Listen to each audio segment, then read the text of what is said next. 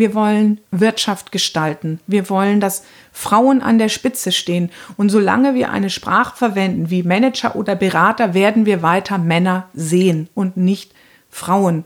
Nicht nur die Buchbranche ist sehr weiblich, sondern auch die gesamte Kommunikationsbranche ist sehr, sehr weiblich. Also kann ich doch kein Buch schreiben, in dem Frauen nur mit gemeint sind, wenn ich sie doch empowern möchte zu gestalten. Herzlich willkommen zum Apero Schmidt, dem Treffpunkt für Kreative. Heute mit der Autorin Maren Marchenko. Die Fragen stellt Jana Stahl. Design ist mehr als schnell mal schön. Die Wirtschaft hat einen neuen Auftrag für Sie, gestaltende Beratung. So heißt das neue Buch von Maren Marchenko, der Markenberaterin im Hermann Schmidt Verlag. Frau Matschenko, ich bin sicher, dass wir im Laufe dieser 40 Minuten wahrscheinlich äh, Sie noch näher kennenlernen. Ich freue mich, heute bei Ihnen sein zu können, wenn auch mit dem entsprechenden Abstand. Ja, herzlich willkommen in München. Dankeschön. Ich freue mich, dass wir wieder das überhaupt zusammensitzen können und das nicht über virtuelle Geräte machen müssen. Ja, das ist sehr angenehm, so in Auge in Auge. Es ist schon noch mal was anderes als am Bildschirm jeweils. Ja. Ich würde gleich ins Thema reinspringen. Sehr gut. Und Sie fragen. Sie hm, stellen am Beginn Ihres Buches fest, äh, dass sich viele Designerinnen und äh, Designer in einem Dilemma befinden. Was ist denn dieses Dilemma? Ja, das Dilemma ist, dass äh, Designer in ihrem Prozess, in ihrem Designprozess unwahrscheinlich viel beraten, ihre Kunden, Fragen stellen, zirkulierende Fragen stellen, meist auch schon in dem ersten Briefinggespräch anfangen, Konzepte zu entwickeln. Also für die Kunden sehr nützliche Ergebnisse, aber am Ende findet sich nichts davon auf der Rechnung wieder. Und das führt dazu, dass letztlich die, die neben dieser, ich sag mal, gestalterischen, visuellen gestalterischen Kompetenz, die die Designerinnen und Designer haben, die ganze fachliche Expertise, die Beratungsexpertise nicht auftaucht, ich sage mal, nicht erkannt und dadurch auch nicht anerkannt wird. Ja, ich beobachte das zunehmend erodierenden Selbstbewusstsein und auch in Honoraren. Und am Ende des Tages trägt sich das Ganze nicht mehr. Und das ist das Dilemma, in dem die Designer stecken, andere Berater und Beraterinnen, die sich jetzt Design Thinking auf die Fahne geschrieben haben, nehmen ihnen die Butter vom Brot. Das ist frustrierend. Und das muss aber nicht so sein. Und äh, genau, und das ist äh, der Einstieg in das Buch, das ich geschrieben habe. Ich lege auch bewusst den Finger in die Wunde schon auf dieser im Grunde ersten Seite, die ich schreibe, um es wirklich ins Bewusstsein zu rufen. In meinen Gesprächen mit Designerinnen und Designern habe ich den Eindruck, es ist ihnen nicht so ganz bewusst. Also sie spüren natürlich das Dilemma, ja, aber es ist auch ein bisschen hausgemacht. Und ich gebe ihnen Werkzeuge und Hebel an die Hand, wie sie aus diesem Dilemma herauskommen. Denn von ihren Kunden und Auftraggeberschaft können sie das nicht erwarten. Sie schlagen einen neuen Weg vor, die gestaltende Beratung. Was mhm. ist das genau? Ja, die gestaltende Beratung ist eine für mich zukunftsweisende Form der Beratung. Ja, wir müssen heute, und das zeigt sich gerade jetzt, noch mal mehr Arbeit neu gestalten. Also wir müssen neu gestalten, wie wir miteinander kommunizieren, wie wir miteinander arbeiten, wie wir Produkte entwickeln, wie wir Kundennähe herstellen. Und all das will und muss gestaltet werden, aber mit neuen Mitteln, beziehungsweise im Grunde auch mit ganz alten Mitteln, nämlich so wie Designer immer schon gearbeitet haben, ausgehend vom Nutzer, ausgehend von den Kunden und Kundinnen und deren Bedürfnissen und was brauchen diese Menschen jetzt? Und davon ausgehend eben diese komplexe Welt zu gestalten, denn wie Produkte entstehen, wie Kommunikation passiert, das hängt ja ganz eng zusammen. Und das ist eine völlig andere Form der Beratung, als die Welt, aus der ich komme. Ich habe Betriebswirtschaftslehre studiert. Ich komme, man kann das mal so sagen, aus einem klassischen Beratungswelt. Betriebswirtschaftlich orientiert heißt immer auch sehr zahlenorientiert, kostenorientiert, umsatzorientiert. Nur die Welt, die wir jetzt vorfinden, die gestaltet werden muss und möchte, lässt sich eben nicht mehr einfach in Excel-Sheets darstellen oder rauf und runter rechnen, sondern es müssen völlig neue Wege eingeschlagen werden. Und das ist das, was Gestalter von jeher machen, neue Wege entwickeln, neue Wege zu gehen, neue Wege entdecken, durch gute Fragen stellen, durch Visualisierung, durch diese gestalterische Kraft, die sie mitbringen. Und diese beiden Kompetenzen vereint, denn Unternehmen brauchen ja immer noch Beratung im Sinne von Guidance, im Sinne von Lotsen, die ihnen den Weg weisen. Und dieser gestalterischen Kompetenz, das ist das, was ich mit dem Begriff gestaltende Beratung prägen möchte, einen neuen Beratungsansatz, der eben genau auch die Kompetenzen der Designerinnen und Designer integriert hat. Sie haben einen Begriff für diese Welt, von, von der Sie jetzt auch sprechen, die sogenannte VUCA-Welt. Wie übersetzen Sie das? Ja, also VUCA-Welt, das ist ein Begriff, den habe ich mir äh, anders als die gestaltende Beratung nicht erdacht, sondern äh, bestand schon. Der kommt letztlich aus der, ich sag mal, beschreibenden Betriebswirtschaftsforschung, Organisationsentwicklung, und beschreibt dieses Phänomen, was wir gerade vorfinden. Und VUCA ist ein Akronym und das steht für im Englischen übersetzt volatil, Ambiguität, komplex und unsicher. Also diese vier äh, Abkürzungen, die Buchstaben, das ist die, die Welt, die wir vorfinden und die gestaltet werden muss. Und das ist nicht mehr linear möglich. Das heißt, wir brauchen jetzt eine ganz andere Vorgehensweise, wenn wir die Welt gestalten möchten. Und diese Welt ist eben VUCA, eben volatil, unsicher, komplex und von Ambiguität geprägt. Lernen Sie Designerinnen und Designer kennen, die sich auch schwer zurechtfinden in dieser, ich sag mal, neuen Welt oder die damit Probleme haben? Ja, durchaus. Also es ist jetzt durchaus nicht so, dass alle Designerinnen und Designer das verinnerlicht haben. Und da spielt schon auch der Titel des Buches eben drauf an, dieses schnell mal schön machen. Da gibt es durchaus noch sehr viele, auch äh, heute noch an den Hochschulen, die ihren, ich sag mal, Arbeitssinn darin sehen, die Dinge schön zu machen. Also visuelle Gestaltung im Sinne einer Ästhetik, das ist durchaus noch weit verbreitet, aber selbst in dieser visuellen, ästhetischen Gestaltung von den, was heute eben in komplexen Kundenkommunikationsprozessen wichtig ist, braucht es eben schon mehr als schnell mal schön. Das geht eben weit darüber hinaus, äh, über PowerPoint-Präsentationen oder auch Webdesign im Sinne von Oberflächen, Logos, dass das gut alles miteinander integriert ist und funktioniert. Das, das sehe ich schon auch noch bei Jüngeren, dass dieses Bild des in einer gewissen Weise des ästhetischen Künstlers, äh, in diesem Selbstverständnis, das ist durchaus auch noch verbreitet und wird ja an vielen Stellen auch noch gelehrt. Wie viele Gestalterinnen und Gestalter arbeiten denn schon so, wie Sie es vorschlagen?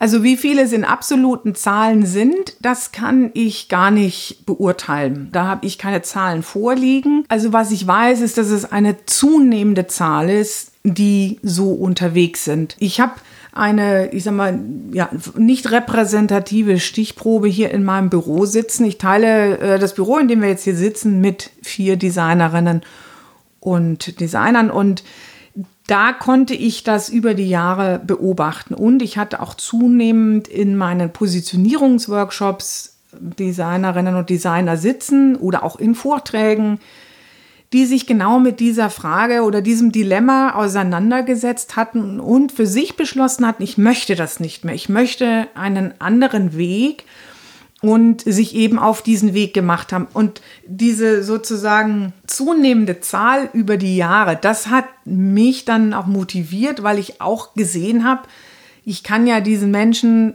signifikant weiterhelfen mit dem Ansatz, den ich habe. In diesem Sinne bestärkt habe ich mich dann eben auch an den Verlag gewandt und habe gesagt, ich habe Folgendes beobachtet und ich habe Werkzeuge, ich habe einen Ansatz tatsächlich parat, der funktioniert und würde gerne dieses Buch schreiben. Und weil ich weiß, dass dieser Verlag eben Designer genauso liebt wie ich, äh, habe ich mich an den Hermann Schmidt Verlag gewandt. Dann habe ich angefangen, wirklich mal mich umzuhorchen. Wer ist denn da schon auf dem Weg? Habe Interviews geführt und habe in diesem Schreibprozess, gut, der hat sich dann ja auch eine ganze Weile hingezogen, immer mehr Designerinnen und Designer kennengelernt, die da auf dem Weg sind, die das ein Struggle haben, aber für sich auch beschlossen haben, ich will das jetzt anders machen. Und auch ganz viel Kompetenz mitbringen. Die haben sich auch schon selber über die Jahre zusätzlich weitergebildet, auch in ganz unterschiedlichen Bereichen, also äh, Visualisierung, äh, Sketchnotes, um Workshops noch besser zu moderieren, Moderationsfähigkeiten, äh, teilweise auch studiert, äh, nochmal BWL studiert, wobei ich immer sage, das ist wirklich nicht notwendig, BWL studiert zu haben, um Beratung zu verkaufen, gerade weil ich eben auch sehe, dass sich die Beratungsansprüche oder auch wer, wer beraten werden möchte, zu welchen Themen Betriebswirtschaft wirklich nicht mehr das ist, was im Vordergrund steht, sondern Kundennähe herstellen, kundenzentriert zu arbeiten, also Arbeit zu anders zu organisieren, Marken ganzheitlich aufzubauen. Das lernt man sowieso in keinem BWL-Studium. Jetzt haben Sie schon ein paar Dinge aufgezählt, womit sich Gestalterinnen und Gestalter unterscheiden können von ihren Mitbewerbern. Gibt es noch was ganz Essentielles, äh, was Sie auf diesem Weg vielleicht dann auch beschreiten können oder sich aneignen können? Man muss zwei Dinge unterscheiden. Also das eine ist, was, was Sie schon von Haus aus mitbringen da sehr genau zu schauen. Also ich hatte zum Beispiel in einem Workshop einen Kommunikationsdesigner, der vor seinem Studium eine Einzelhandelsausbildung gemacht hat und als Verkäufer gearbeitet hat. Dann hat er Kommunikationsdesign studiert, auch als Kommunikationsdesigner in einem Konzern gearbeitet und hat dann beobachtet, wie eng das verknüpft ist. Also auch gerade, wenn es dann, ähm, äh, das, das, da gab es auch Filialen, diese Kombination von ähm, visueller Gestaltung, von Kommunikation plus Verhalten der Verkäuferinnen und Verkäufer im Laden.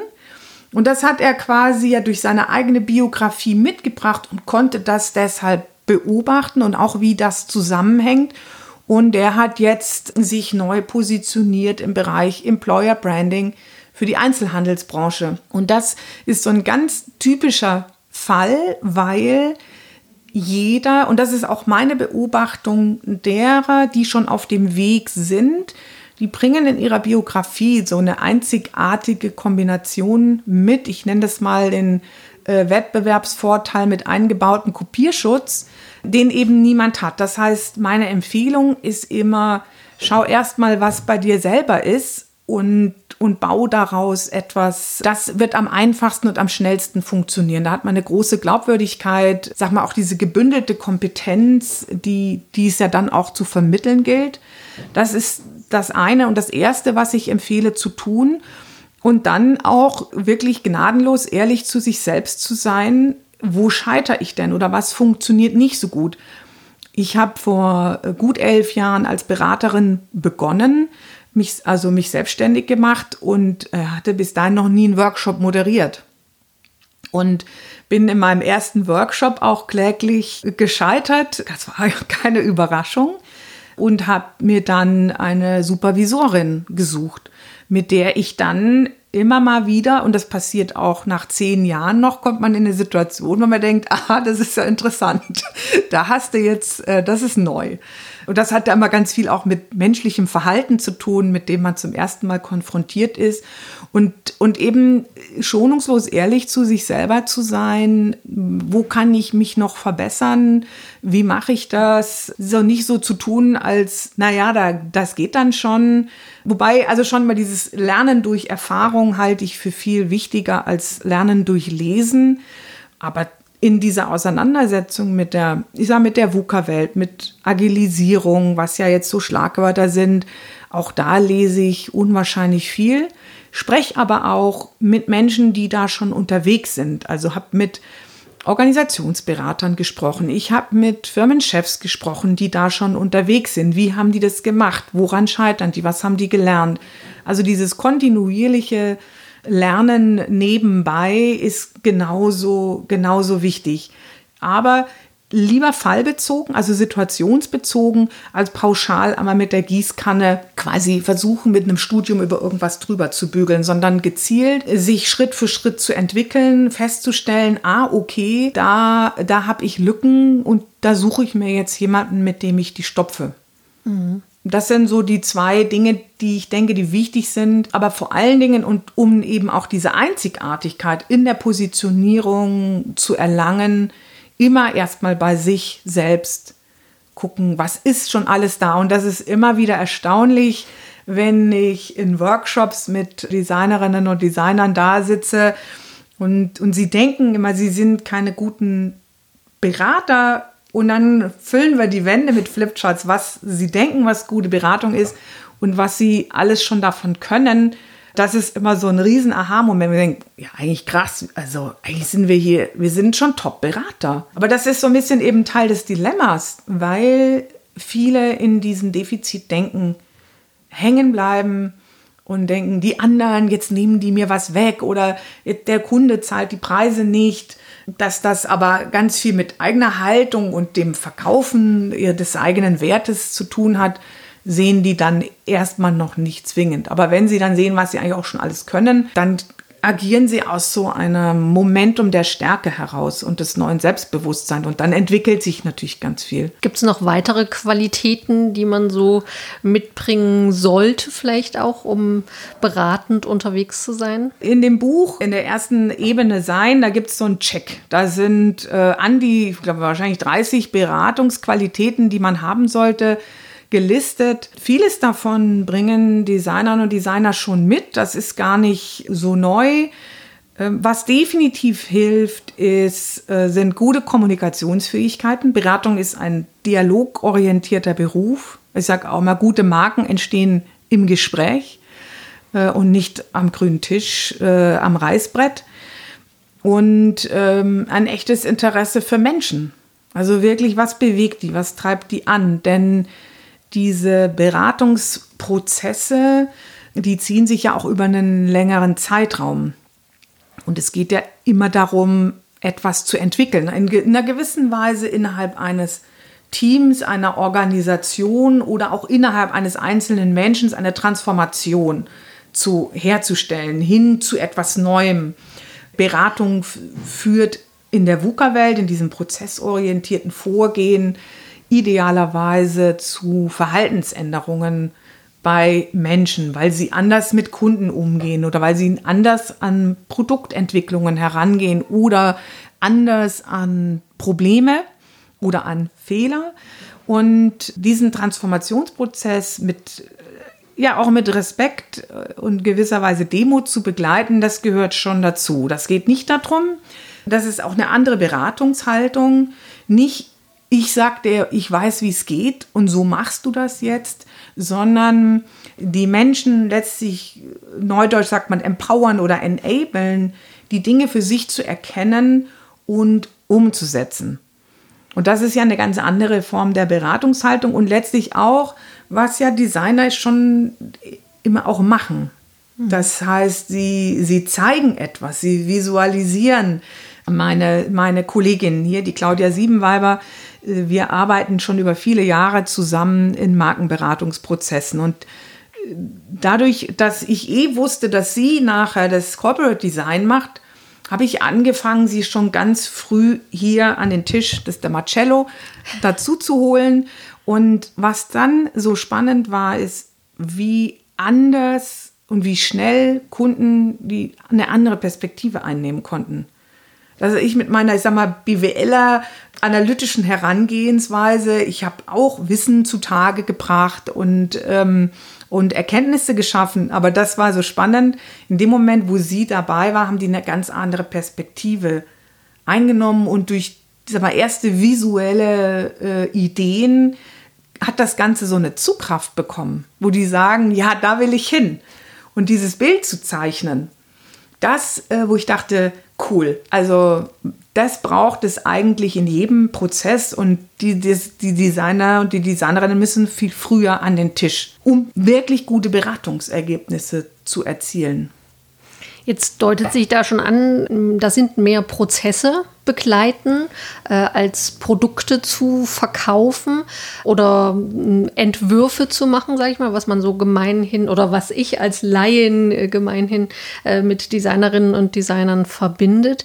Äh, dieser, diese Entwurfsstadien, gibt es die denn in diesem Prozess überhaupt noch oder übernimmt die, äh, die Designerin und, oder der Designer überhaupt noch?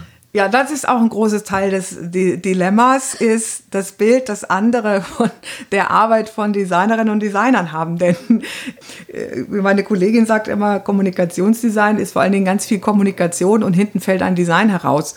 Diese Entwürfe sind letztlich das in des ganzen Denks- und Gestaltungs- und Kreativprozesses, der vorher schon passiert ist. Aber weil die immer so ein bisschen, das immer so wird wie so ein Tuch drüber gelegt. Der Kunde sieht es nie, weiß gar nicht. Plötzlich sind Entwürfe da und dann denken die, das ist der Job. Nee, ähm, das können die auch noch on top. Genau. Also das, das ist so ein bisschen den Teil des Dilemmas und, und gleichzeitig führt der Weg nur heraus, wenn sich die Designerinnen und Designer selbst verabschieden von diesem, von dieser inneren Verpflichtung, da muss doch jetzt ein Entwurf kommen. Ich muss doch da jetzt noch was präsentieren. Und das ist, glaube ich, also was ich beobachte, einer der größten Hebel, den sie in ihrem Kopf umlegen. Also bei denen, die auch schon auf dem Weg sind. Die haben sich tatsächlich irgendwann auch davon verabschiedet, zu sagen, das muss ich nicht mehr machen.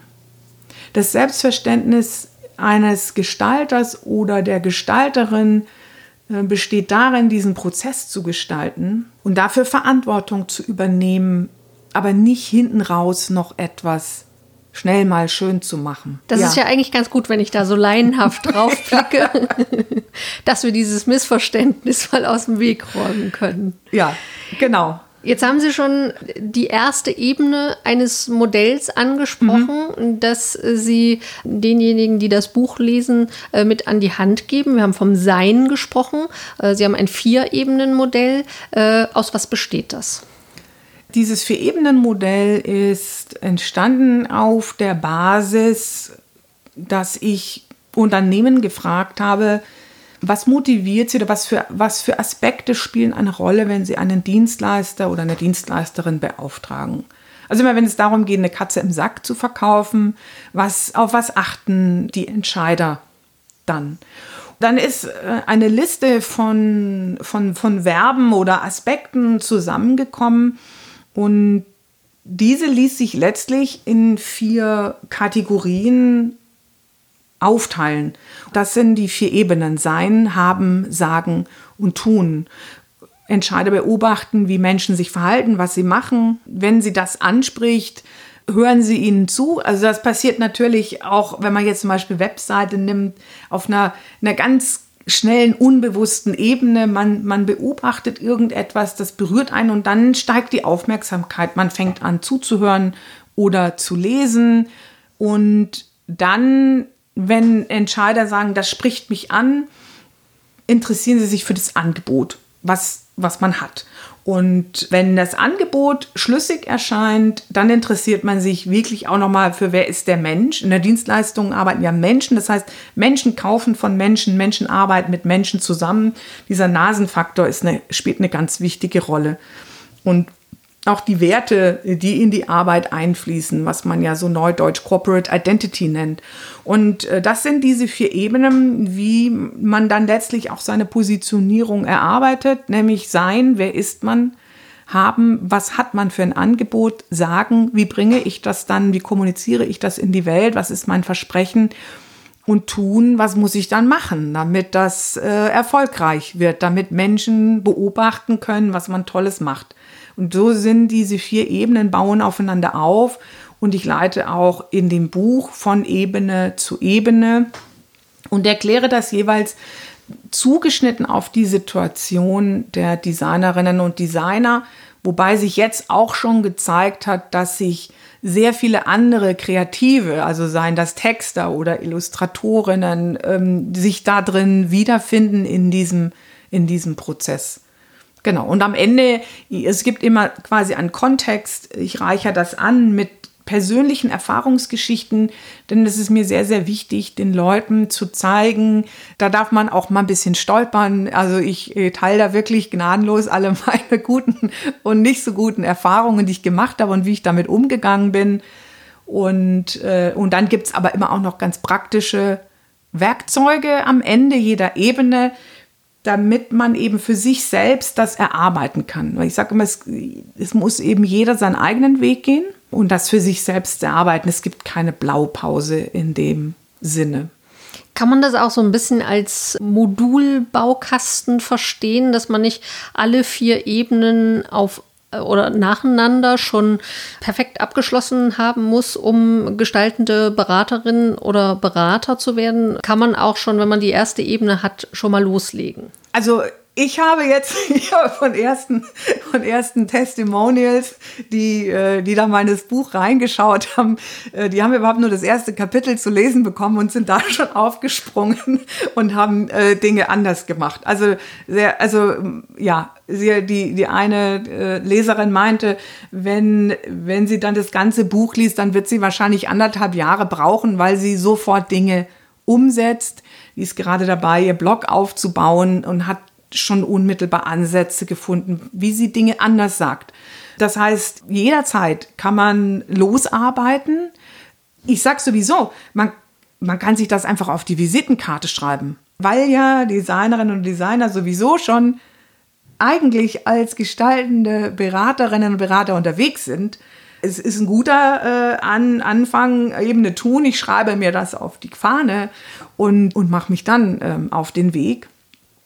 Trotzdem baut das Ganze aufeinander auf. Wenn man mit den Tools arbeitet, ist es so, dass man auf jeder Ebene auf das zurückgreift, was man in der Ebene davor gearbeitet hat. Das heißt, am Ende mündet das alles quasi in so ein ganz schlüssiges System. Wenn man aber zum Beispiel, manche, manche haben ja schon Dinge gemacht auf den ersten Ebenen und dann vertiefen die sich äh, in der Ebene Sagen oder formulieren noch mehr Kundenversprechen durch und ähm, also so kann man auch damit arbeiten oder es lesen.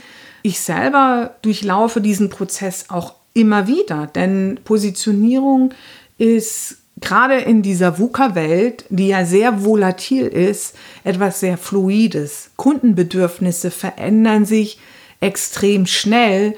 Das heißt, auch ich durchlaufe natürlich jetzt mit den Jahren der Erfahrung diesen Prozess immer schneller, aber ich durchlaufe ihn auch immer wieder. Ich hinterfrage mich, ich entwickle mich weiter, ich habe ein anderes Selbstbewusstsein, ich beobachte, dass Menschen, Unternehmen etwas brauchen und äh, entwickle dann neue Produkte, die dann natürlich in die Welt getragen werden müssen und ich dann wieder meine Arbeit neu organisieren muss, also wie zum Beispiel mit diesem Buch. Das war ja quasi ein, nochmal auch ein Positionierungsprozess für mich, und deswegen weiß ich auch, wie schmerzhaft das sein kann. Also ich will gar nicht so tun, als sei das quasi der Spaziergang, den man da durchläuft. Also ich führe die Leute und dann auch immer ich mich selber schon an die Grenzen heran. Ich sage auch immer, Positionierung wird scharf an den Grenzen, nicht in dem Fokus in der Mitte. Das ist die wahre Arbeit. Das heißt, dieses Buch, das kann man immer wieder und immer wieder herausziehen und damit arbeiten. Und was das Coole ist, und deswegen habe ich auch diese Toolboxen pro Ebene so explizit angelegt. Jeder kann die natürlich in seiner Beratung anwenden. Das heißt, mhm. nicht nur für sich selber, sondern dann eben direkt auch mit den eigenen Kunden. Und da kann man natürlich ganz beliebig pflücken und wählen, was man möchte. Wenn wir jetzt schon über diese Werkzeugkiste, sage ich mal so, sprechen. Beschreiben Sie doch mal ein Werkzeug und nennen Sie für die Leserinnen und Leser noch zwei weitere, die Sie auf jeden Fall, also ich meine, Sie sollen natürlich das ganze Buch lesen, aber. Das ganze Buch. Alle Werkzeuge sind echte Schätze. Aber sprechen wir doch mal über eins ja. Äh, ganz konkret. Eins ganz konkret das, das ist die Magnetprodukt Arena. Das ist, ich sage mal, das ist das Herzstück jeder Marke, das ist das Herzstück jeder Positionierung. Magnetprodukt Arena ist eine Herangehensweise, wie man ein originäres, neudeutsch uniques Angebot entwickelt, das die eigene Handschrift trägt und gleichzeitig ins Herz der Wunschkunden trifft. Und das ist das, was es so, was es so magnetisch und so einzigartig macht. Es ist im Grunde eine völlig völlig simple Vorgehensweise. Äh, am Ende hat man 13 Felder ausgefüllt, die magisch sind. Nur der Weg dahin ist nicht ganz so trivial, weil, weil man sich eben schon sehr genau mit den Kundenbedürfnissen auseinandersetzen muss. Welche Unternehmen möchte ich denn beraten? Wo setze ich denn damit meiner Beratung an? Was sind deren Unternehmensstrategien und wie wirke ich daran mit? Wie will ich da überhaupt dran mitwirken? Was bringe ich in den Prozess ein?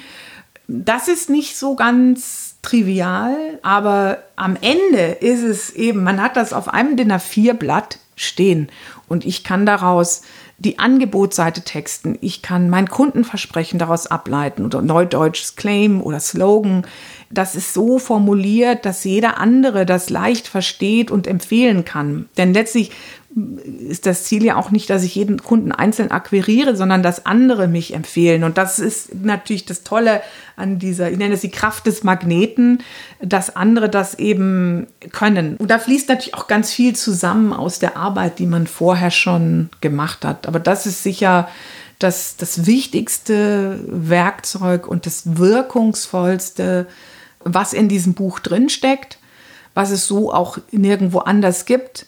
Andere Tools wie den, ähm, den Golden Circle von Simon Sinek oder eine Customer Journey Map, das sind Tools, die sind durchaus schon geläufig, die findet man oft auch woanders wieder, die auch sehr wirkungsvoll sind, aber äh, die wahrscheinlich, die man schon mal gesehen oder gehört hat. Als ersten Schritt empfehle ich immer, das ist die Love Shower heißt dieses Tool. Ich frage Menschen in meinem beruflichen Umfeld nach meinen Stärken, Talenten und wofür sie mich schätzen.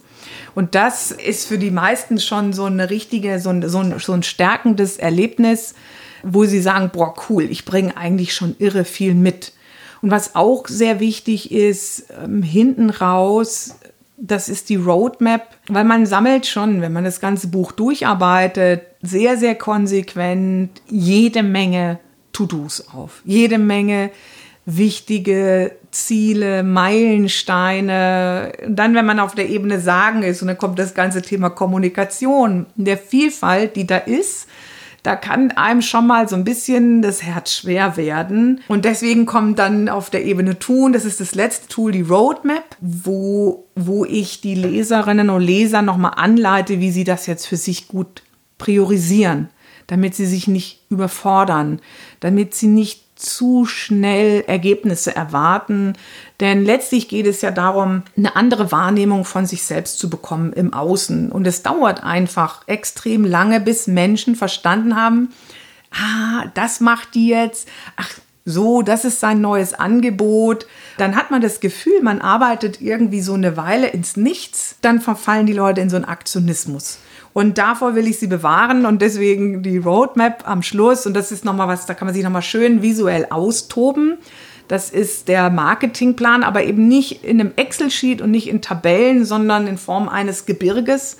Ich selber bin Bergfan und das hilft nochmal sehr, sich da zu strukturieren und vor allen Dingen sich nicht zu überfordern. Ich sage mal, das dauert sechs bis 18 Monate, bis man so eine neue Positionierung im Außen spürbar, erkennbar, greifbar wird, dass, dass sich Resonanz verändert. Da heißt es ein bisschen, sich in Geduld zu üben. Aber letztlich ist es ja auch eine entspannende Botschaft. Man muss das wirklich nicht übers Knie brechen. Und gleichzeitig darf man sich trotzdem schon gestaltende Beratung auf die Visitenkarte schreiben. Unbedingt. Und ich habe auch gelesen, es gibt eine Not-to-Do-Liste. Ja, ja, es gibt eine Not-to-Do-Liste ganz zum Schluss.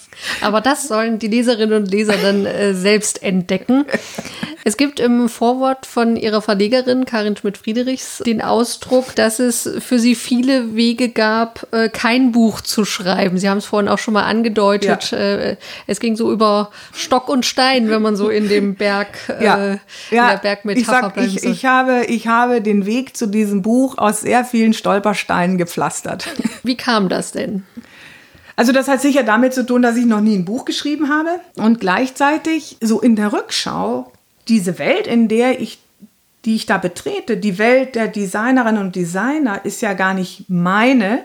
Ich bin ja Betriebswirtin, ich habe eine kaufmännische Ausbildung und bin als Beraterin unterwegs. Das hat für mich schon oft ein bisschen befremdlich angemutet. Wieso machen die denn das nicht einfach? Und das war letztlich eine VUCA-Welt, in die ich da eingetaucht äh, bin. Und ich habe erst mal gedacht, na ja, vier Ebenen ist doch total klar, das funktioniert doch super in der Beratung und im Workshop. Und so war auch mein Konzept ausgelegt.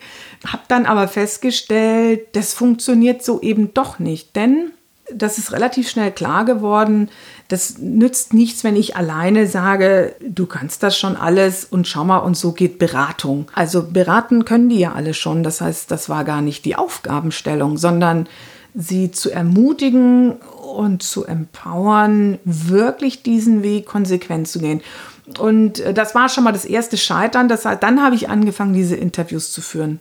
Sehr, sehr intensiv, mich wirklich reinzufühlen und zu denken, was passiert genau an der Stelle, wo die wieder beraten haben und dann wird das nicht umgesetzt, nicht anerkannt, nicht bezahlt. Und da bin ich sehr genau eingetaucht, auch zu erforschen, was wissen die alles schon, was können die schon, was brauche ich ihnen auf keinen Fall beibringen und was wird sehr wahrscheinlich helfen. Das heißt, letztlich bin ich das dann auch angegangen wie ein Magnetprodukt. Ich habe sehr genau Kundenbedürfnisse analysiert, die unerfüllten herauskristallisiert und den, den Weg, den sie gerne beschreiten möchten, mir skizzieren lassen und habe daraufhin hingeschrieben in einem iterativen Prozess. Die nächste große Hürde, die da war, war dann, dass ich keine Schreibstimme hatte. Ich habe einen, als Beraterin einen sprechenden Beruf. Ich bin kommunikativ sehr gewandt in Beratungsprozessen, in Vorträgen, in Workshops, alles in persönlichen Gesprächen. Aber ein Buch ist kein Gespräch. Das war nochmal eine Hürde, dass, dass dieses Buch letztlich nach mir klingt, dass die Leserinnen und Leser das Gefühl haben, ich sitze mit Ihnen am Tisch, denn das ist ja ein Arbeitsbuch, was, was in Schreibtischnähe gelesen wird und wo ich jetzt aus den ersten Feedbacks auch gehört habe, das lohnt sich, das in Schreibtischnähe zu lesen, weil man unmittelbar was umsetzen möchte und dass ich quasi wie dabei sitze. Und das war dann die nächste Hürde. Ich habe dann äh, meinen 10-Minuten-Blog gestartet, wo ich jeden Morgen einen 10-Minuten-Blogartikel geschrieben habe und veröffentlicht habe zu einem Thema, beliebigen Thema, was mir meine Community gegeben hat. Und durch dieses Schreiben mit dem Timer, ohne nachzudenken, hatte ich quasi meinen eigenen Sound direkt gefunden. Und so habe ich dann auch jeden Schreibtag begonnen mit dem 10-Minuten-Blog. Ich habe ein Thema des Vortags, was mir noch präsent war. Dazu habe ich 10 Minuten geschrieben. Die dritte große Hürde war, das dann in meinen Alltag zu integrieren. Und dann sind wir beim Thema Roadmap. Das war etwas, wo ich festgestellt habe, das brauchte sehr viele verschiedene Anläufe, bis ich meinen Schreibmodus gefunden habe. Nämlich, dass es am allerbesten ist, wenn ich eine Woche am Stück wegfahre an einen anderen Ort, raus aus allem. Also ich bin Mutter von drei Kindern, die sind schon halbwegs erwachsen, aber trotzdem ist da ja noch irgendwie Ablenkung, sag ich mal, im Sinne von Haushalt und To-Dos. und auch von meinem Tagesgeschäft raus. Das heißt, ich habe dann irgendwann entschieden, Anfang 2019, so wird das jetzt gemacht. Ich fahre ins Schreibretreat, ich fahre da ins Kloster und da bin ich eine Woche und nur ich und dieses Buch. Extrem ritualisierter Tagesablauf mit Meditation, Qigong. Da lief auch immer die gleiche Musik von Edward Grieg, äh, die Morning Suites und dann äh, bin ich, habe ich mit einem 60 Sekunden Gedicht begonnen, dann die 10 Minuten Block und dann äh, losgeschrieben. So war dann diese Schreibwoche, äh, in der ich dann tatsächlich im Vergleich zu vorher, wir reden jetzt über das dritte Jahr äh, nach der Idee äh, und meinem ersten Kontakt äh, mit Karin Schmidt-Friedrichs, dass ich tatsächlich vorwärts geschrieben habe und dass ich Inhalte produziert habe. Auch wir haben miteinander iterativ gearbeitet. Das hat sich als das Beste herausgestellt. Sie hat dann immer quasi nach jedem Schreibretreat die Inhalte bekommen, hat lektoriert, Feedback gegeben, sodass ich dann direkt wusste, wenn ich das nächste Mal die Schreibwoche beginne, das einzuarbeiten. Und so habe ich mich dann letztlich von Kapitel zu Kapitel nach vorne gearbeitet und habe dann irgendwann auch tatsächlich meine Zielgruppe direkt integriert. Das heißt, ich hatte eine Freundin, die Designerin ist und Professorin, also sehr geübt darin ist, Text zu lesen und zu redigieren und äh, Strukturen darin zu erkennen und gleichzeitig wie eine Designerin denkt und fühlt und der das auch zu geben, damit quasi wie so eine Probefahrt. Und dann vor allen Dingen, das war sehr spannend und sehr hilfreich, wie fühlt die sich? Das heißt, es war immer meine Frage, also neben inhaltlichen, was hast du verstanden, wie fühlst du dich jetzt? Denn äh, mir war wichtig, dass ich, ja, ich leg natürlich den Finger in die Wunden. Das tut an manchen Stellen weh, das zu lesen, aber gleichzeitig äh, will ich ja auch motivieren und bestärken und, äh, und nicht Frust verstärken, weil das Dilemma, da, das kennen die ja gut genug und das Buch soll ja ein Weg da heraus sein. Das war extrem hilfreich und das hätte ich nie alleine so schaffen können. Aber das musste ich quasi alles erstmal lernen, verstehen, ausprobieren, bis es dann am Ende so war, wie es jetzt ist. Und gleichzeitig ist das ja genau der Weg in der VUCA-Welt, wie man, egal welches Projekt es ist, man angeht. Und im Endeffekt gestalten wir ja alle etwas. Also jeder Berater, jede Beraterin gestaltet etwas. Ähm, das nicht nur ein Buch als kreatives Schreibprojekt, sondern letztlich gestaltet man Leben und Arbeit von Menschen. Und das ist der, der Weg dahin. Und anders äh, kann ich es auch gar nicht empfehlen. Jetzt sprechen wir mal über die jetzige Situation, auf die das Buch natürlich nicht eingehen konnte, weil es ja schon davor geschrieben war. Situation Corona-Krise. Können Sie schon abschätzen, wie die Probleme, die die ja, gestaltenden Beraterinnen und Berater, die, die ja vielleicht auch lösen wollen, ähm, ja, was sich da jetzt ändert? Also ich sehe das tatsächlich als ganz große Chance. Also gleichzeitig tut es natürlich weh, was offenbar geworden ist, analoge Beratung funktionierte ja jetzt über viele Wochen nicht. Also das zu digitalisieren oder zu virtualisieren ist schon nochmal eine Herausforderung. Also das hat das jetzt ein bisschen erschwert. Um nochmal den äh, Employer Brand Berater zu nehmen, der hat dann gesagt, gut, dann mache ich jetzt erstmal einen Podcast zu dem Thema. Weiß ja noch keiner und, ähm, und ist dann, äh, dann statt Magnetprodukt Podcast gestartet. Also sich da nochmal neu zu orientieren, in wie biete ich das Ganze an, wie trage ich das Thema in die Welt.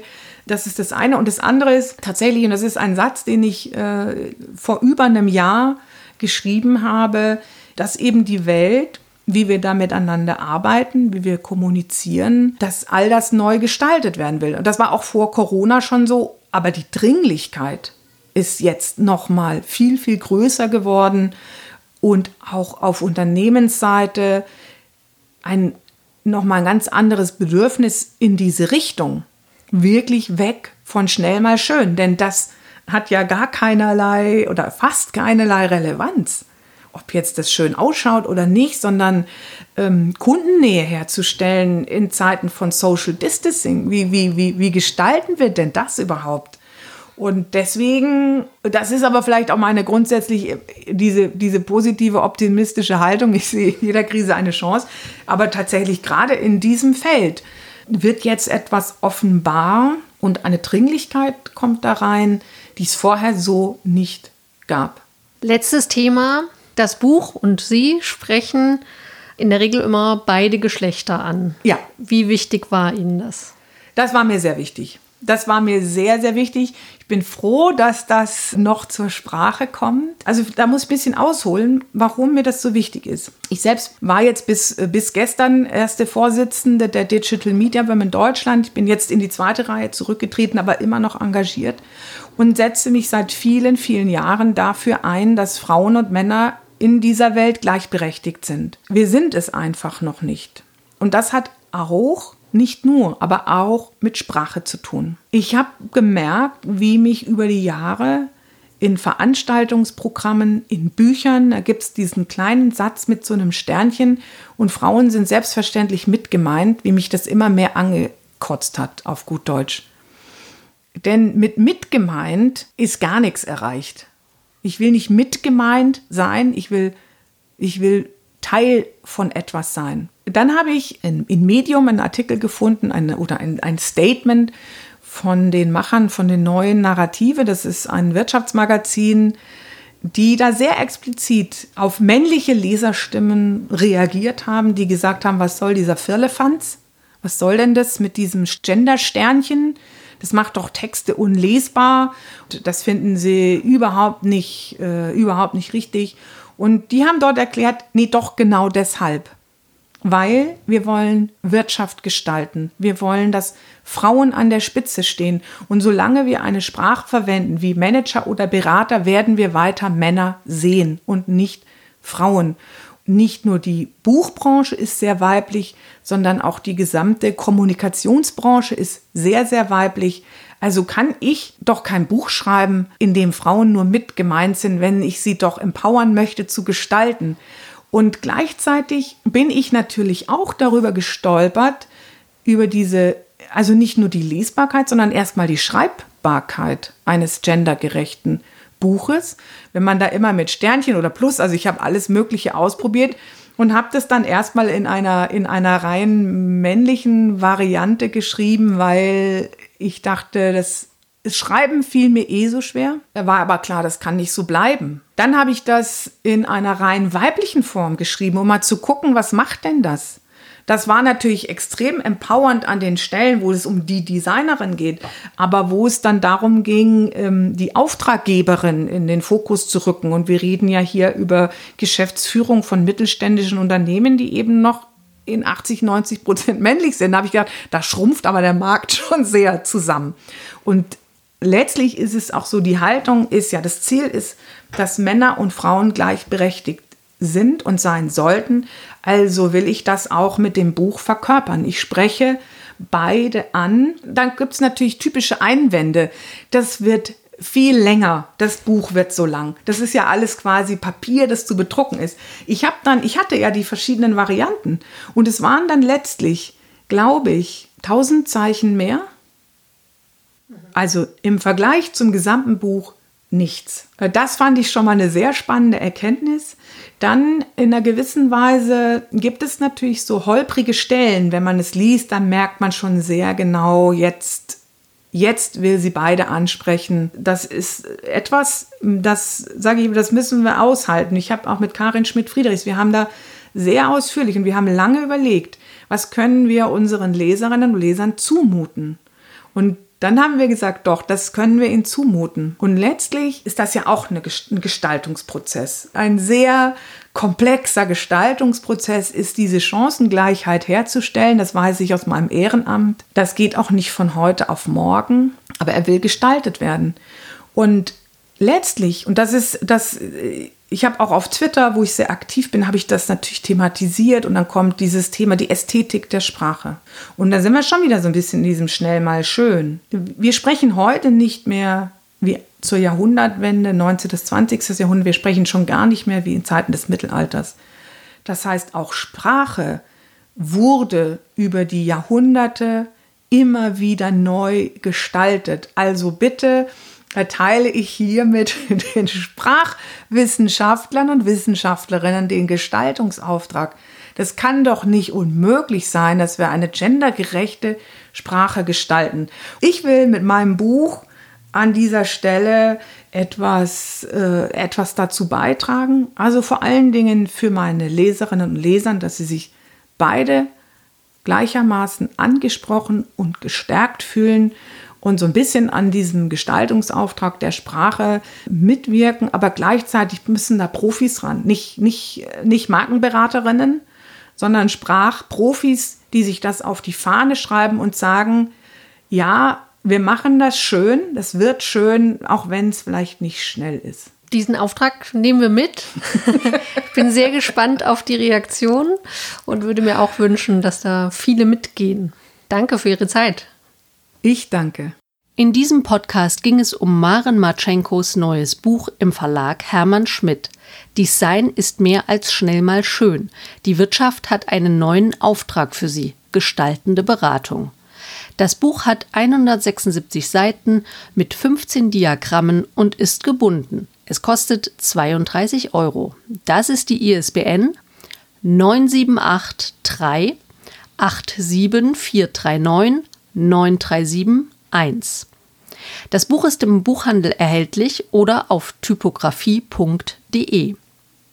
Podcastproduktion Jana Stahl.